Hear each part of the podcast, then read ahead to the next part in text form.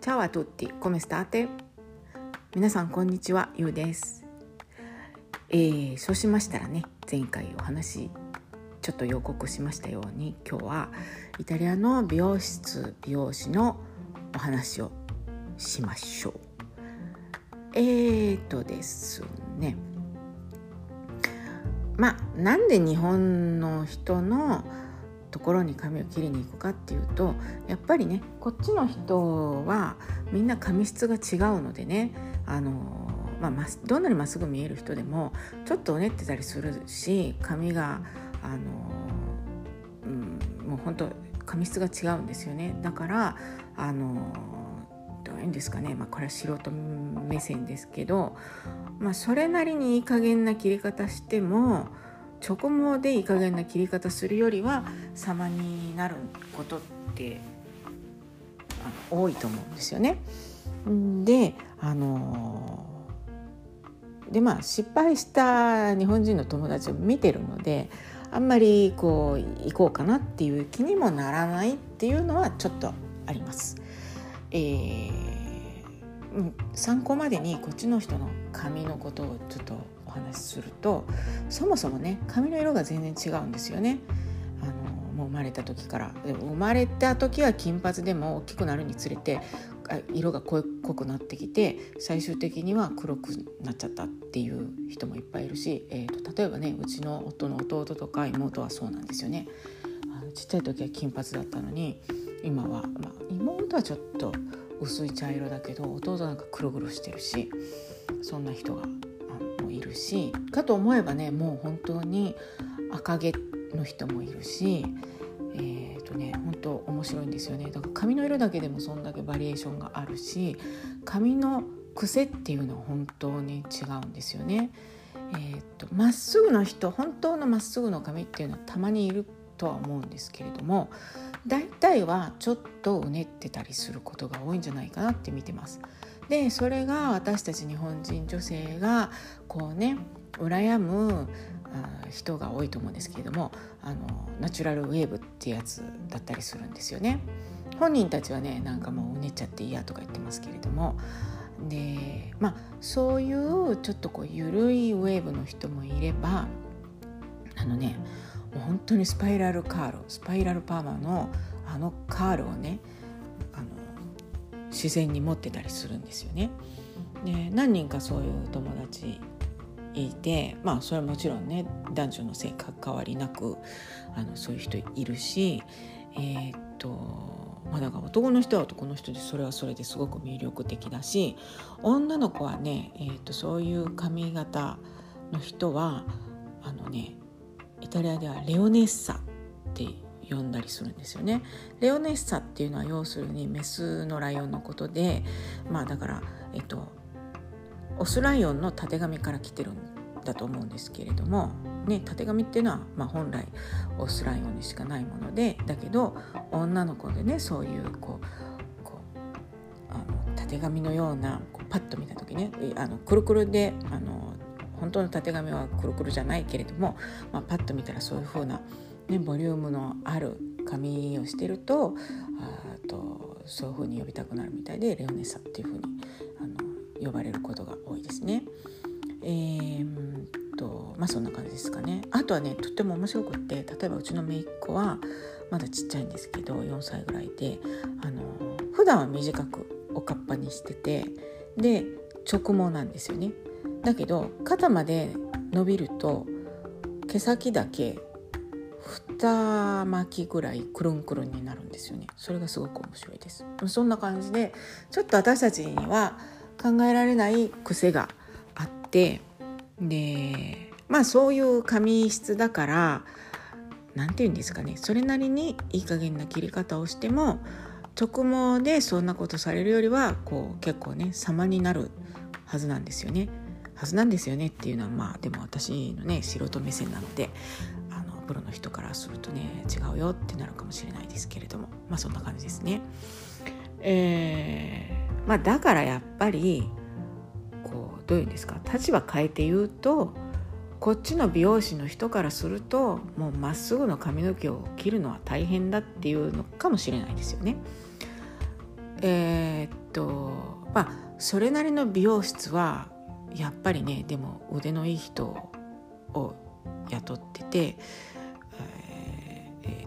結構上手なんですけれどもね。うーんとまあでもねあの同じ日本人同士でもあの、ね、日本にいて会う美容師さんに出会うっていうのはやっぱちょっと簡単ではないと思うので、うん、なかなかねやっぱこうこっちに住んでる日本人からするとどういうんですかねやっぱ違う髪質に接している別の国の人に任せるのは任せる任せるのを戸惑うっていうのはやっぱちょっと普通のことではあると思うんですよね。まあこんなことを言っててなんですけれども実はその前回ねお話しした夫さんができるまでは私はそのイタリアでイタリア人に切ってもらったってことは今まで数回あってえーとね1人目はミラノのマルコなんですねもう太郎みたいなもんですよマルコってね。いっぱいよくある名前で。でこのマルコはね本当に上手でした。めちゃくちゃ上手だった。えっ、ー、とすごいねなんかこうめちゃくちゃ筋トレしてそうななんか肩幅とか腕とかがすごい太くってちょっと怖かったですけれども人当たりよくて上手でした。ここの美容室はすごく大きくって今でもあるんですよね。ビアマルゲイラってとこにあるんですけれども。えー、っとであとはね、えー、ナポリで2人、えー、そのうちの1人は、え、うちの夫のお母さんの行きつけのところでここはねすごく上手だったんですよね。え、っとただねあの仕上がりはいつも満足だったんですけれどもえっ、とね東洋人がねやっぱ珍しかったみたいでもうもうここ数年は行ってないんですけどその行ってた行ってたっていうかその何回か行った当時はもうやっぱ二十数年前なので東洋人が珍しくってそのねシャンプーをしてもらってる私をねお客さんが連れてきてるねちっちゃい子供がねこう自分が持ってきたこうぬいぐるみを抱っこしつつ私の顔をね覗き込むんですよ。至近距離で。チューしてくれんのっていうぐらい近くで見られて。すごいね罰が悪かったですね。それをすごい覚えてます。でナポリでもう一人の美容師はえー、っとこれ友達の行きつけのとこだったんですけれどもなんとねモグリの美容師でした。もうなんかモグリっておいおいって感じなんですけれどもね。この人もすごい上手でしたね。あの自宅をもう美容室にしちゃってリビングで切ってくれたんですね。で髪はもちろんそこのうちの浴室で洗ってくれるんですけれどもあのアシスタントの人があの洗ってくれました。えー、っと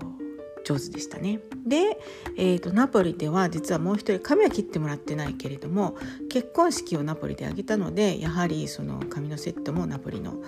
美容師の人にしてもらってそこはお母さんと息子さんが来てくれてですごく上手にしてもらいましたなんかねお母さんがねえー、っとあの何ですか、えー、っとデザイナーの越の姉妹のお母さんにすごい似ててなんかあの妙な親近感を抱いたのを覚えてます。であとねもう一つ美容室行ったのがローマのチェーントロですごい有名なはずのとこなんですよね。でそこでやってもらったカラーリングがめちゃくちゃ良かったんですけれどもえっ、ー、とねそこなんかね有名人とか女優さんが行くところで友達のお母さんが行きつけなのであのちょっと連れて行ってもらったんだけどうんとなんかね髪洗うところがちょっと大きくってあのたくさんのお客さんのね髪をそこで一斉に洗ってたんだけど私の髪担当の人と,、えーと、隣のお客さんの担当の人があのどっちもねあのゲイの人だったんだけどとなんかいきなり喧嘩しだしてなんかあんた待ち合わせに来なかったってあんたが行った時間が間違ってたとかねなんかすごい言い合いになっててじゃああんたがいつもそんな風に言うから私は反論できないとか反論してるじゃない？今とかなんかすごい言い合いになってでもうこっちのことなんてお構いなしで顔に水が飛び散ってでもこんな怒ってるところに水が飛ぶから気をつけてくれなんて言ったら余計怒られるからとばっちり食うから黙っとこうって思ったのを覚えてます。うんまあ、上手だったからね、まあ、いいんですけどそのシャンプーは良くなかったな。こんな感じのねうんと美容室体験をイタリアでしております。まあ面白いですよね。はい。えー、っと割とあのそうですね。あのまあ日本の人の方がなんとなく気がどういうんですかこう落ち着くということがあってあの夫さんにねもうずっと言ってますけれども実は割とあの髪に関してはちょっと冒険するのも好きなので、えー、またねあのどっかでこうイタリアのここのね美容室行ってみようかなとは思ってます。はいそんな感じで、えー、まあざらっとこちらの美容室うんうん美容室の事情っていうよりも、まあ、私のイタリアでの美容室体験をちょっとお話ししてみました。はい今日もお聴きいただきありがとうございました。それではまた。チャオチャ